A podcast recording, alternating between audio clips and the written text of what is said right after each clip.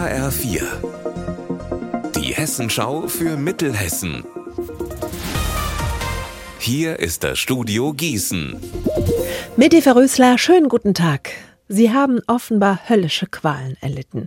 Mindestens 32 Igel und vier Kaninchen sind vor rund zwei Jahren über Monate hinweg von einem 36-Jährigen aus Obermörlen in der Wetterau bis zum Tode gequält worden. Das Amtsgericht in Friedberg hatte den Mann deswegen bereits zu einer Freiheitsstrafe von zwei Jahren und zehn Monaten verurteilt. Dagegen hat er Berufung eingelegt. Heute hat der Prozess vor dem Landgericht Gießen angefangen.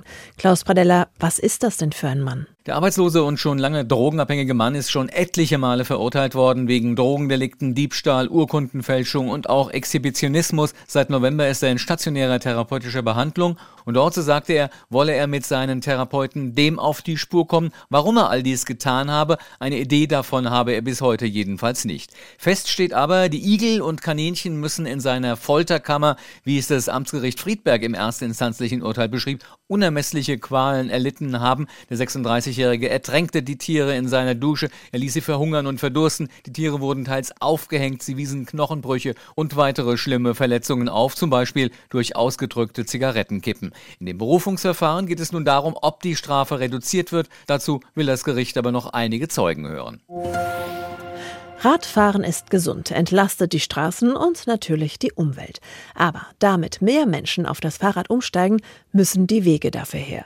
Der Landkreis Limburg-Weilburg will deshalb bis Ende des Jahres ein Alltagsradverkehrskonzept erstellen.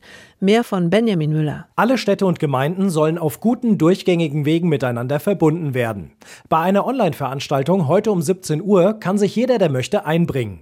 Den Link zur Veranstaltung gibt es kurz vorher auf der Homepage des Projekts Radfahren Radfahren-Limburg-Weilburg. Wer seine Verbesserungsvorschläge heute nicht direkt einbringen kann, kann aber auf der Homepage noch einen Monat seine Ideen äußern. Außerdem gibt es ein Abo-Newsletter, um immer auf dem Laufenden zu bleiben. Unser Wetter in Mittelhessen. Regnet weiter vor sich hin. Das dauert auch fast noch die ganze Nacht lang bei Werten von 8 Grad in Friedberg und 6 in Dietzelstal. Morgen soll es dann nicht mehr ganz so nass werden wie heute, ab und zu sogar Sonnenschein. Ihr Wetter und alles, was bei Ihnen passiert, zuverlässig in der Hessenschau für Ihre Region und auf hessenschau.de.